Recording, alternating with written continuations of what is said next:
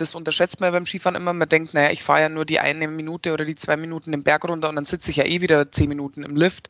Aber es ist, äh, deswegen sieht man auch, dass wenn Leute länger im Skiurlaub sind, von Tag zu Tag, steigt einfach die Verletzungsgefahr, weil es einfach dann doch in der Summe anstrengend ist. Und wenn die Grundlagenausdauer gut ist, dann erholt man sich zwischen den Skitagen auch wieder besser. Also dann ist vielleicht, ist man am fünften, sechsten Tag einfach immer noch frisch. Wohingegen, wenn man keine gute Grundlagenausdauer hat, dann wird jeder Tag irgendwie schwieriger und zäher.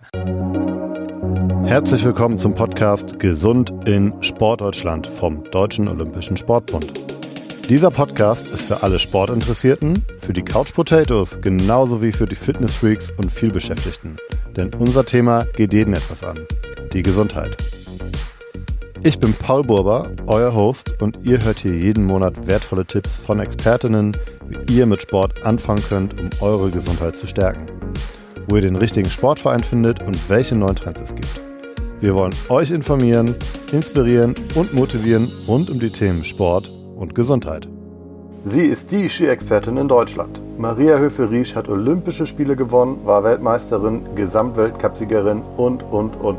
Wir sind mitten in der Skisaison. Ihr plant vielleicht noch einen Urlaub auf der Piste und im Februar ist auch noch Ski-WM.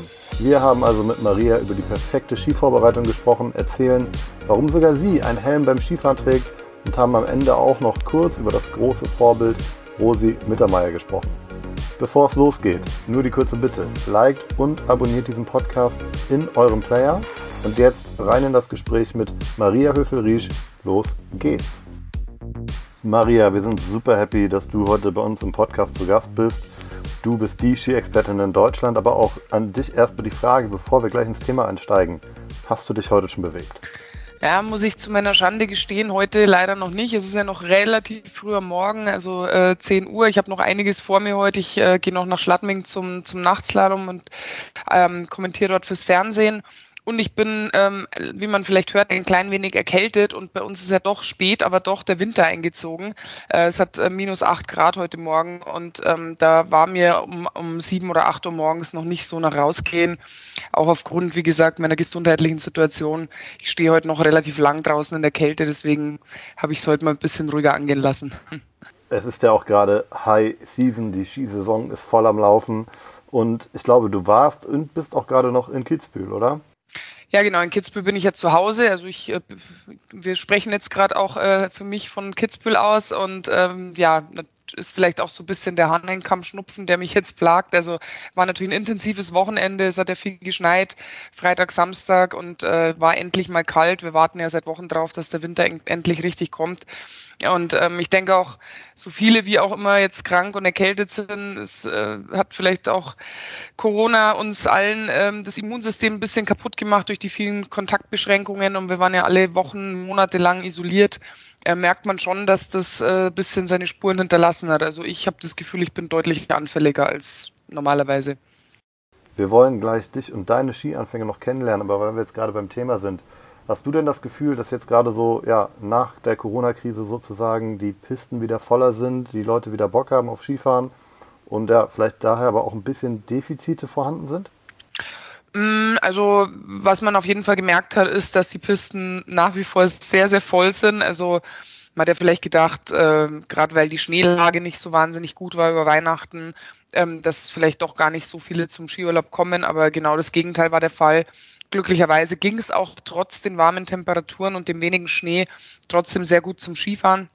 Und ja, die Pisten waren sehr voll. Also ich war in der Zeit äh, ziemlich wenig beim Skifahren, weil mir macht es keinen Spaß, wenn es so überfüllt ist und wenn man dann so viel am Lift anstehen muss und die Pisten dann auch äh, relativ schnell zusammengefahren sind. Ich konzentriere mich da eher auf die Zeiten, wenn es ein bisschen ruhiger ist und außerhalb der Ferien und unter der Woche fahre ich eigentlich am liebsten.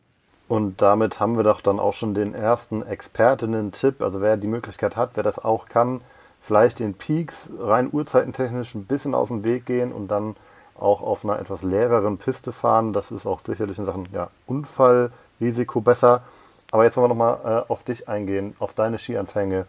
Ähm, weißt du noch, wie du Skifahren gelernt hast? Wie war das? Äh, wie alt warst du? Hast du noch Erinnerungen? Also ich habe ich habe jetzt natürlich keine genauen Erinnerungen mehr dran, weil das ist jetzt doch mittlerweile schon über 35 Jahre her, aber es war im ähm, also im Winter 86, 87, das war der Winter, äh, in dem ich gerade erst zwei Jahre alt geworden bin. Da gibt es auch ganz witzige Fotos, wo ich in so einem kleinen, auf so kleinen Rutschbrettern in einem pinken Skianzug äh, im Hof meiner Eltern stehe. Ich weiß nicht, ob man das dann auch wirklich schon Skifahren nennen kann. Also das waren halt so die ersten Gehversuche auf Ski. Aber tatsächlich während diesem Winter meine Eltern haben äh, da privaten Skilehrer für mich organisiert und während diesem Winter habe ich es dann schon so gut hingekriegt, dass ich in meinem ersten Winter schon die Kandahar immerhin runtergefahren bin. Also wie gesagt, genaue Erinnerungen habe ich äh, nicht an, an die Zeit, aber ähm, ich weiß noch, dass ich auf jeden Fall von Anfang an wahnsinnig viel Spaß dran gehabt habe. Und dann hast du für deutsche Verhältnisse eine Ausnahmekarriere hingelegt, Olympiasiegerin, Weltmeisterin und, und, und. Haben wir im Intro auch alles besprochen.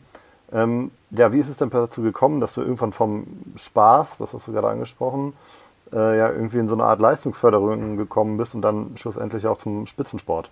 Ja, das ist natürlich ein langer Weg und äh, ist auch jetzt nicht so, dass von einem Moment auf den anderen klar wird, okay, das geht jetzt in Richtung Profisport, sondern auch das ist ein Prozess, der über viele, viele Jahre läuft und ähm, wie gesagt, die ersten ähm, zwei, drei Jahre, würde ich sagen, war das eben mit einem privaten Skilehrer, das war ein Bekannter meiner Eltern, ähm, der das auch so nebenbei beruflich gemacht hat und der hat mir das Skifahren eben so richtig beigebracht. Dann bin ich auch viel mit meinen Eltern, vor allem mit meiner Mutter gefahren und dann so mit fünf, sechs Jahren eben die ersten Skischulrennen, also auch in Skischulgruppen, dann ein bisschen später in Skiclub und ja, da dann ein paar Jahre und dann kam so im Alter von, ich würde sagen, zehn oder elf, kam man das erste Mal dann in so eine ähm, ja, Bezirksauswahlmannschaft. Äh, Gau, Gau hieß es damals, Skigau Werdenfels. Und da waren dann schon aus dem ganzen Landkreis Garmisch-Partenkirchen die besten, ich sage mal 20, 25 jungen Talente äh, zusammengefasst. Und da wurde es dann auch schon das erste Mal ein bisschen professioneller mit Gletschertraining im Sommer, dass man äh, drei, vier Tage im Sommer immer an den Wochenenden an Gletscher gefahren ist, auch mal schon aus der Schule raus durfte deswegen und auch im Sommer schon Konditionstraining. Und der nächste Schritt war dann eigentlich schon in die Jugend. Also das war dann ähm, schon der erste DSV-Kader eigentlich. Es hieß damals CD-Kader, da bin ich mit 14 reingekommen. Durfte man das erste Mal auch Junioren-Weltmeisterschaft fahren und auch das erste Mal internationale Vergleiche. Und da konnte man dann schon so langsam, also auch nicht alle aus diesem, aus dieser Mannschaft von damals haben es dann ganz nach oben geschafft, aber das war dann so das erste Mal, wo man dann auch eben gesehen hat, okay, im internationalen Vergleich ist man auch ganz vorne dabei bei den Gleichaltrigen, aber da war dann schon das erste Mal so, oh, in ein paar Jahren soll ich dann gegen die ganz Alten sozusagen schon fahren. Ich bin dann mit 16 tatsächlich schon mein erstes Weltcuprennen gefahren. Und das war schon ja, sehr früh eigentlich und da war schon eine riesen Aufregung dahinter, weil ich mir gedacht habe, wie soll ich denn jetzt gegen die, die da schon jahrelang im Weltcup fahren, auch nur ansatzweise eine Chance haben und tatsächlich bin ich dann 20. geworden meinem ersten Weltcuprennen und da hat sich dann schon angedeutet, dass das eine große Karriere werden könnte, aber natürlich so ganz sicher kann man sich selbst dann noch nicht sein.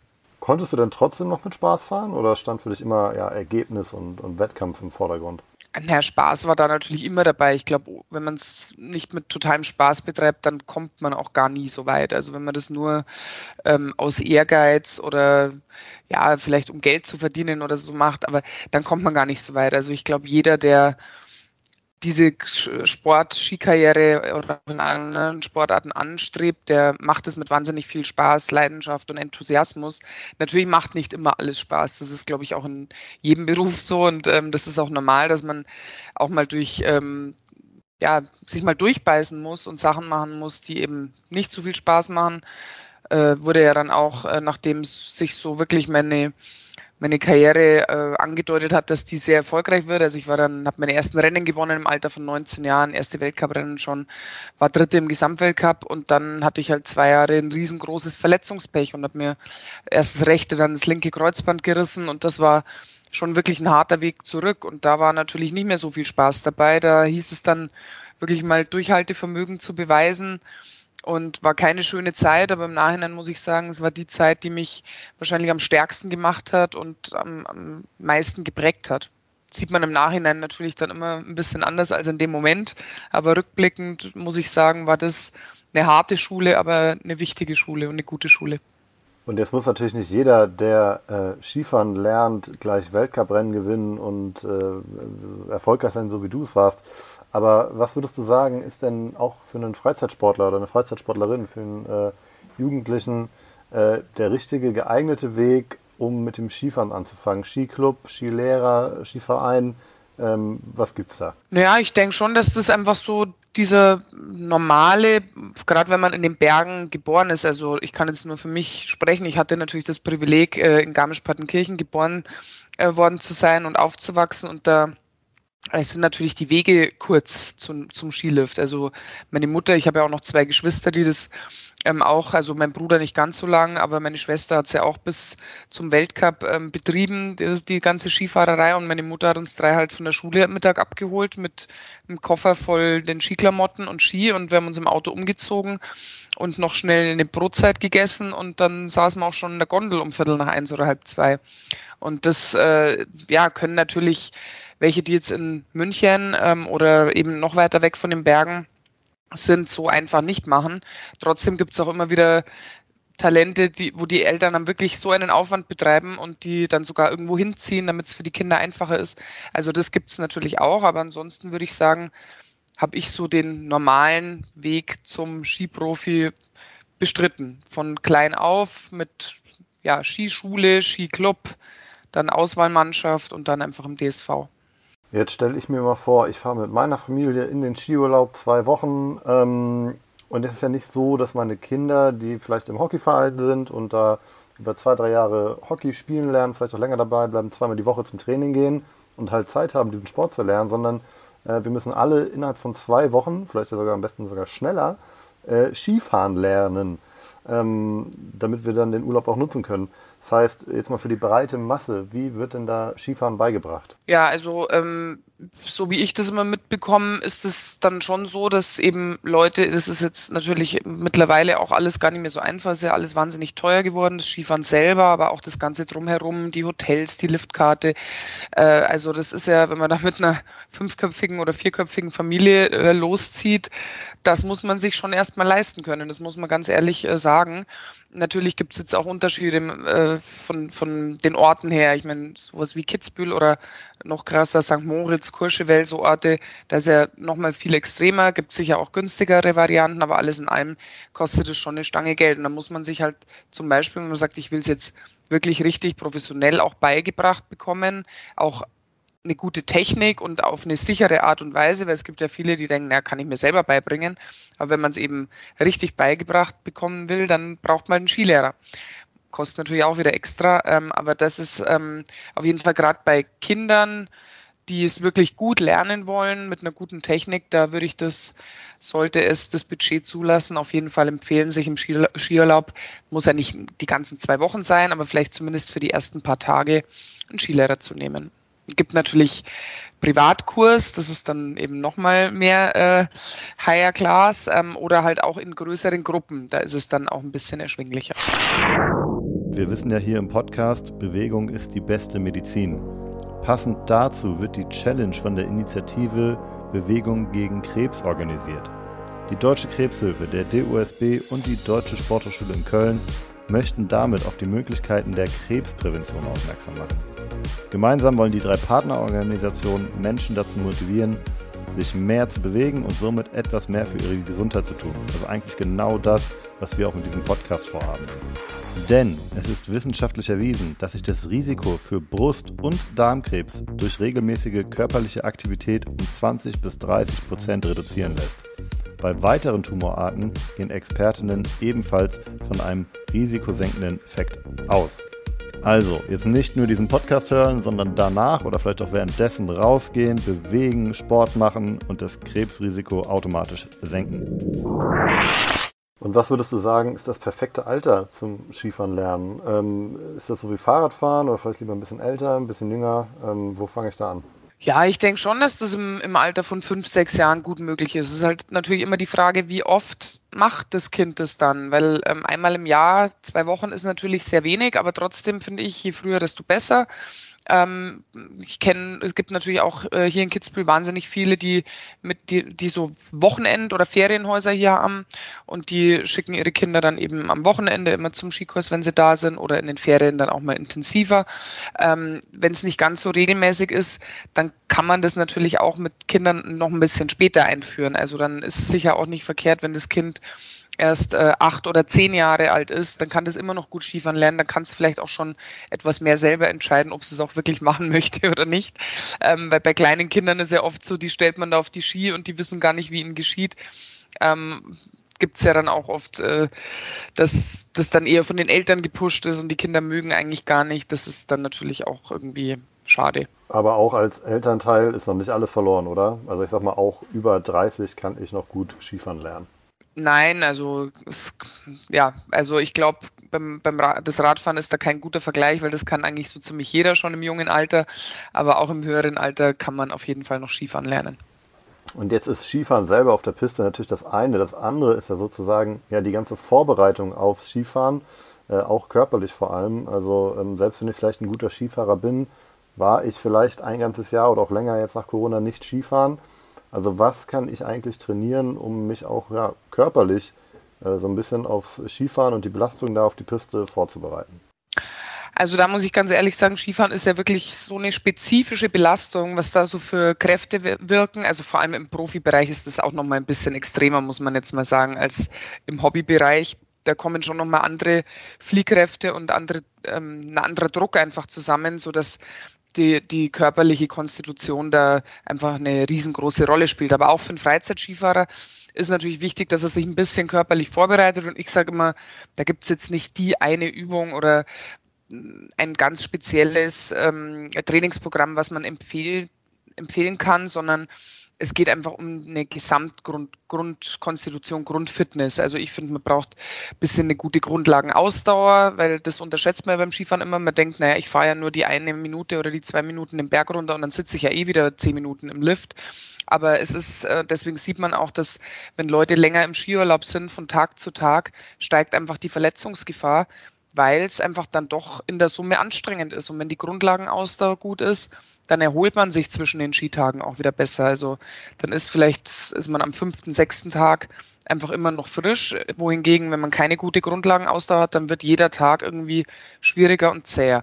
Das ist mal das eine. Und das andere ist schon so eine gewisse Kraft im, im in den Beinen logischerweise, aber Skifahren, das ist auch ein Trugschluss, ist nicht nur Beine, ist auch ganz viel Rumpf- und Oberkörperstabilität. Und deswegen sage ich immer, die Grundfitness muss passen. Ähm, das kann man aber jetzt nicht ganz speziell vorm Skifahren ähm, nochmal forcieren. Natürlich, wenn man sonst fast überhaupt keinen Sport macht, dann empfiehlt sich das schon irgendwie so vier oder sechs Wochen vorm äh, Skiurlaub da ein bisschen mehr zu machen. Ähm, aber ansonsten sollte man diese Dinge ja eigentlich das ganze Jahr über hin und wieder mal machen. Ich weiß, es hat nicht jeder die Zeit und die Lust, jeden Tag Sport zu machen. Aber so ab und zu mal ein bisschen Rumpfmuskulatur trainieren, Beinmuskulatur trainieren, das ähm, ist ganz, ganz wichtig. Trotzdem, es wird jeder, wenn er lang nicht Skifahren war, das ging mir selbst in meiner aktiven Karriere so, nach den ersten ein, zwei Tagen Skifahren Muskelkater bekommen, weil eben die Belastung ganz spezifisch ist und die kann man auch nicht wirklich imitieren. Also wenn ich jetzt Kniebeugen ähm, mit der Langhantelstange oder so mache, dann ist das zwar eine Beinübung, aber beim Skifahren wirken dann noch Drehkräfte und dann kommen noch die Schläge von unten dazu. Dann der Rücken muss halten. Das sind alles ähm, Belastungen, die der Körper halt einfach nicht gewohnt ist und die man auch mit, ich sag mal, normalen Fitnessübungen nicht imitieren kann. Das waren doch schon mal ein paar gute und handfeste Anhaltspunkte und ja, ich glaube, das ist so der Klassiker, den man auch immer wieder hört je länger der Skiurlaub geht, ja, desto höher ist irgendwie auch das Verletzungsrisiko. Das steigt einfach, weil man, ja, der Körper müde wird.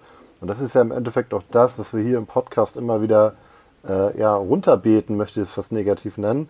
Nee, so schlimm ist es natürlich nicht, aber klar, Bewegung im Alltag, ähm, sich bewegen, das hilft auch einfach, ja, sich dann für extreme Belastungen, äh, sowohl körperlicher Art, aber natürlich auch psychischer Art vorzubereiten. So, und jetzt sind wir eigentlich ähm, unmittelbar vor der Piste. Ich sag mal, wie ich es immer mache. Ich äh, komme morgens aus, dem, aus der Unterkunft, ziehe meine Skier an, stapf zur, äh, äh, zur Liftanlage. Das ist eigentlich meine Erwärmung. Manchmal schwitze ich auch schon ein bisschen. Setze mich in den Lift und fahre los.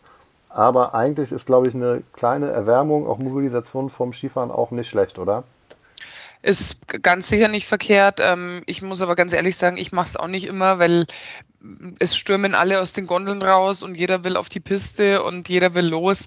Ähm, ich schaue dann eher, dass ich so die ersten ein, zwei Fahrten halt ein bisschen lockerer mache, nicht ganz so gleich Vollgas los, sondern dass eigentlich die ersten Fahrten mein Aufwärmprogramm sind. Aber wenn man wirklich Zeit hat und früh genug dran ist, dann schadet es auf gar keinen Fall, wenn man einfach kurz mal nochmal die Ski ähm, auslässt und ein paar schnelle Schritte macht, dass die Muskulatur ein bisschen warm wird. Mit Skischuhen ist das ja ganz schön anstrengend im Schnee, wenn man zehn Sekunden einfach nur so Skippings macht und dann ähm, ganz leichte Dehnübungen von ja, Oberschenkeln und, und Adduktoren ist ja auch immer gar nicht so ungefährlich, wenn es einem die Beine mal so ein bisschen auseinanderreißt, dass die Adduktoren einfach ein bisschen vorgedehnt sind.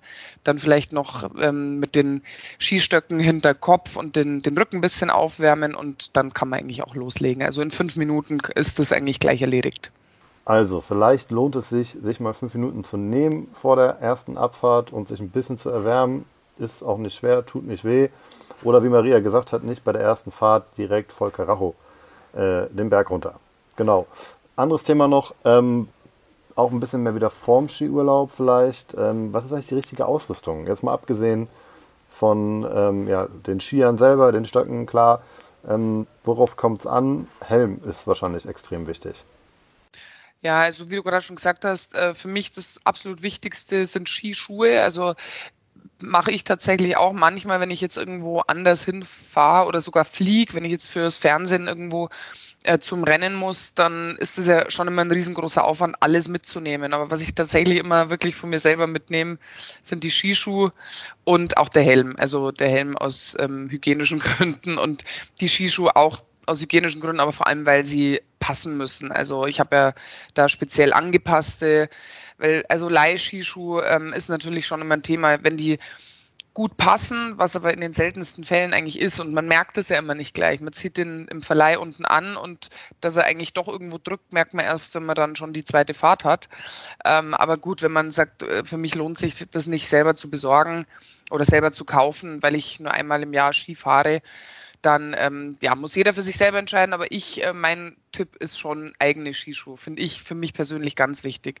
Dann ein Helm ist natürlich auch, also meiner Meinung nach, äh, nicht mehr wegzudenken. Mich wundert es immer wieder, dass es doch noch Leute gibt, die ohne Helm rumfahren, weil selbst wenn man sagt, naja, ich habe, ich beherrsche das so gut, ich kann das so gut, man kann immer zusammengefahren werden, ja, ohne total ohne eigenes Verschulden fährt einem einer rein und man kann also selbst ich, ich kann es auch nicht immer hundertprozentig kontrollieren. Gerade bei schlechter Sicht, dann übersieht man eine Welle und wenn man da mit dem Kopf irgendwie dagegen knallt, man hat jetzt wieder gesehen, zwei äh, junge Leute in, in Weitring sind ums Leben gekommen. Äh, an, an den Verletzungen, wo, an denen die gestorben sind, weiß ich jetzt nicht, ob das mit Helm oder nicht Helm zu tun hatte, aber es ist einfach, man sollte sich schützen, so gut es geht. Und da gehört auf jeden Fall der Helm dazu. Rückenprotektor haben auch immer mehr jetzt an, ist natürlich eine Bequemlichkeitsfrage, gibt es mittlerweile auch welche, die wirklich die man kaum mehr spürt und ähm, ist auf jeden Fall auch empfehlenswert, um äh, Verletzungen an der Wirbelsäule zu vermeiden. Sehr spannender Tipp mit den Skischuhen, da bin ich noch nie drauf gekommen, ist aber vielleicht eine Investition wert, wenn man weiß, hey, ich fahre jedes Jahr in den Skiurlaub und äh, die Skischuhe kann man sicherlich auch über ein paar Jahre, ein paar Saisons fahren. Also vielleicht ist das eine Investition wert. Bei Kindern dann wahrscheinlich eher weniger, wenn die gerade wachsen, aber das ist ein anderes Thema. Und ähm, ja, übrigens, in Deutschland besteht auch keine Helmpflicht. Du hast es gesagt, sogar du trägst einen Helm, es besteht aber keine Helmpflicht. Ähm, also jeder ist da äh, aufgefordert, das einfach vielleicht freiwillig zu machen. Wo vielleicht eine Helmpflicht besteht, ich weiß nicht genau, aber behaupte ich jetzt einfach mal, ist ja bei der Ski-WM, die jetzt im Februar ansteht. Und ähm, da kommen wir wieder so ein bisschen weg vom, vom, vom Breitensport, aber bleiben auch irgendwie noch ein bisschen da. Es geht mir nämlich eigentlich gar nicht so sehr um die sportliche Leistung, sondern um die Vorbilder, die da fahren. Stichwort Helm. Heißt, ähm, wie wichtig sind denn solche ja, WMs, äh, Weltcups natürlich auch vor der Tür? Ähm, für die Schaffung von Vorbildern einfach, ähm, damit man sieht, was da für Leute fahren.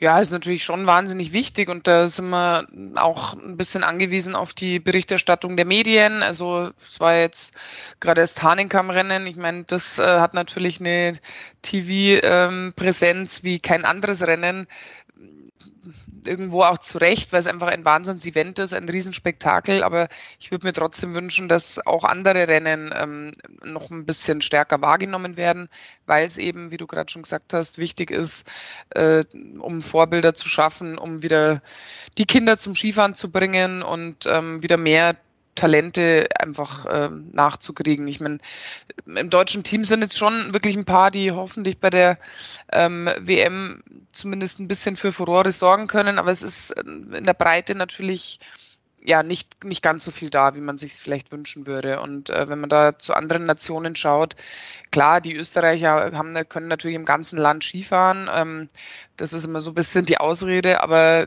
es gibt auch Nationen wie Kroatien oder ähm, ja, Norwegen. Also Norwegen ist das Paradebeispiel. Also wie unglaublich viele starke Läufer, die in allen Disziplinen, sowohl Männer als auch Frauen, also bei den Männern ganz extrem. Das ist äh, schon unfassbar, was die Norweger da seit einigen Jahren so leisten.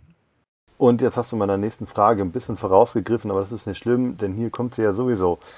Was können wir denn von den deutschen Stars erwarten? Ist da eine Überraschung drin? Ja, also ich meine, erwarten kann man eh nie was. Also natürlich kann man jetzt sagen, wenn jemand gut in Form ist und ich weiß nicht, wie viele Podestplätze schon äh, in einem laufenden Weltcup-Winter zu Buche stehen hat, dann kann man natürlich sagen, mein Ziel oder das Ziel sollte sein, eine Medaille zu gewinnen. Aber erwarten kann man es nie, weil es kann immer irgendwas passieren, was unvorhersehbar ist. Und ähm, ja, bei den Deutschen, wenn man sich die, wenn man ein bisschen analysiert, wie die Saison bisher gelaufen ist, also auf jeden Fall können Linus Strasser und Lena Dürr im Slalom zu Medaillenkandidaten. Ähm, Im Riesenslalom sieht es, glaube ich, sowohl bei den Herren als auch bei den Damen nicht so wahnsinnig gut aus. Bei den Herren vielleicht könnte Alexander Schmid für eine Überraschung sorgen. Der hat schon immer äh, gute Läufe gezeigt.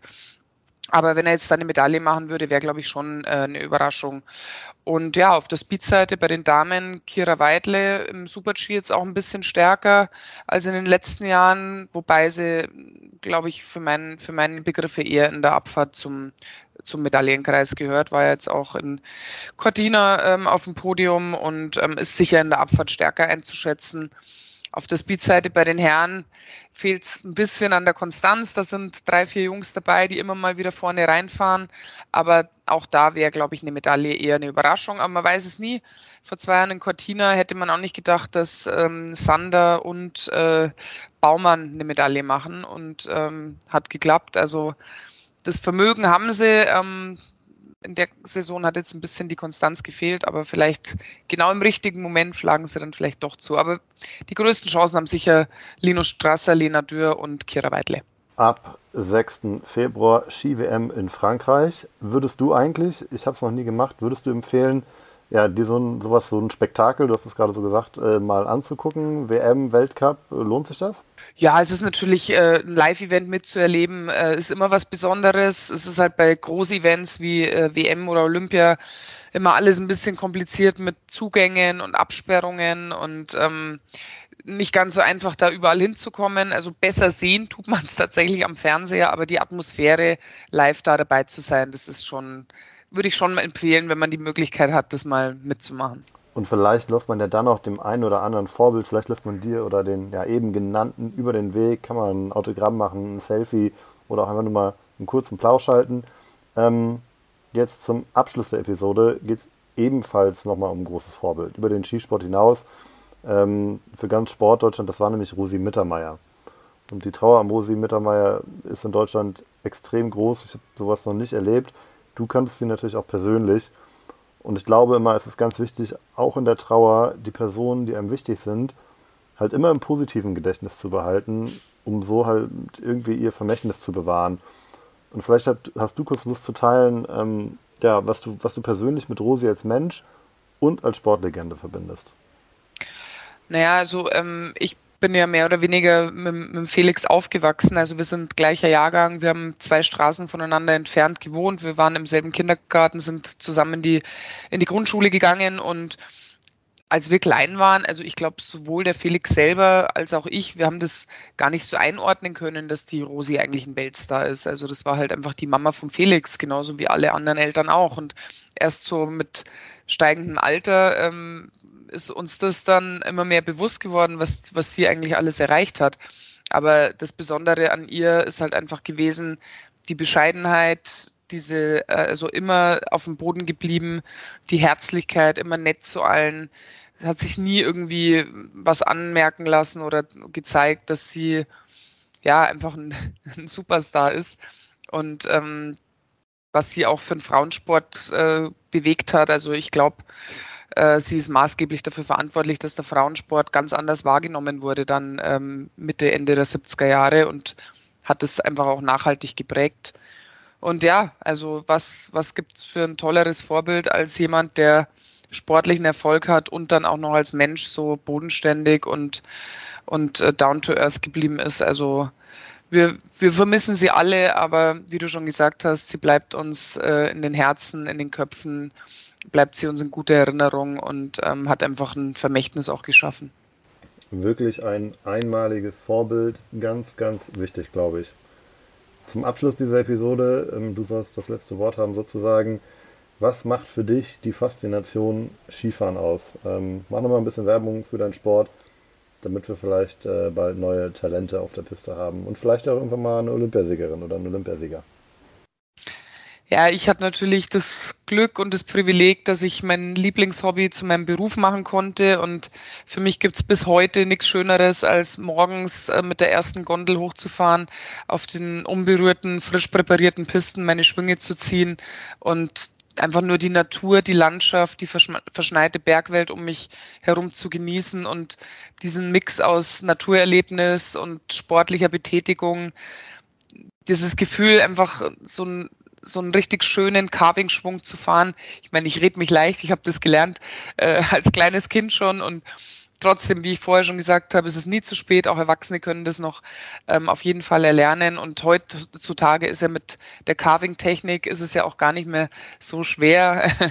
mit ein bisschen Übung kann jeder einen, geschnittenen Schwung auf der Kante fahren und dieses Gefühl einfach die Ruhe am Morgen und ähm, also das ist halt das Einzige, was ich sage es muss in der Früh sein, wenn noch nicht viel los ist, weil sobald die Pisten überfüllt sind, ähm, ja, hat es dann doch mehr von, von Ballermann und Oktoberfest, was weil einfach ein Gewusel und zu viele Menschen, aber es gibt ja auch Zeiten, wo eben nicht ganz so viel los ist und da macht es dann besonders viel Spaß. Also, liebe Hörerinnen und Hörer, ihr habt es gehört, geht dem Ballermann, geht dem Oktoberfest auf den Weg, tragt einen Helm. Und äh, mir bleibt jetzt nicht viel mehr übrig, als zu sagen, liebe Maria, vielen Dank, dass du zu Gast warst. Super spannend. Danke für deine äh, ja, Tipps und Einblicke. Ähm, ja, und jetzt viel Spaß bei der Ski-WM. Ja, danke schön. So, das war's mit Gesund in Sportdeutschland für heute. Ich hoffe, euch hat die Episode gefallen. Wenn das so ist, dann lasst gerne ein Like da und abonniert den Podcast. Vielleicht habt ihr auch etwas Interessantes erfahren oder gelernt dann teilt den Podcast gerne mit Freundinnen, Kollegen oder in der Familie. Wenn ihr Fragen, Anregungen oder Feedback habt, dann schreibt uns gerne über die sozialen Medien. Ihr findet uns überall unter Sportdeutschland. An dieser Stelle noch ein kleiner Disclaimer. Wie im gesamten DOSB und übrigens auch bei der deutschen Sportjugend nutzen wir in diesem Podcast genderbewusste Sprache. Das versuchen wir immer einzuhalten und umzusetzen. Allerdings befinden wir und insbesondere auch ich uns dabei in einem ständigen Lernprozess und ich bitte euch zu entschuldigen, wenn uns die Verwendung genderbewusster Sprache gerade im Live-Gespräch mal nicht gelingt. Wir versuchen hier immer besser zu werden. Dieser Podcast wird von der Deutschen Sportmarketing produziert und wird inhaltlich vom DOSB verantwortet. Wenn euch Gesund in Sportdeutschland gefällt, hört euch auch gerne mal Trainer in Sportdeutschland an alle Infos zu dem Podcast und auch zu allen weiteren Themen findet ihr auf dosb.de.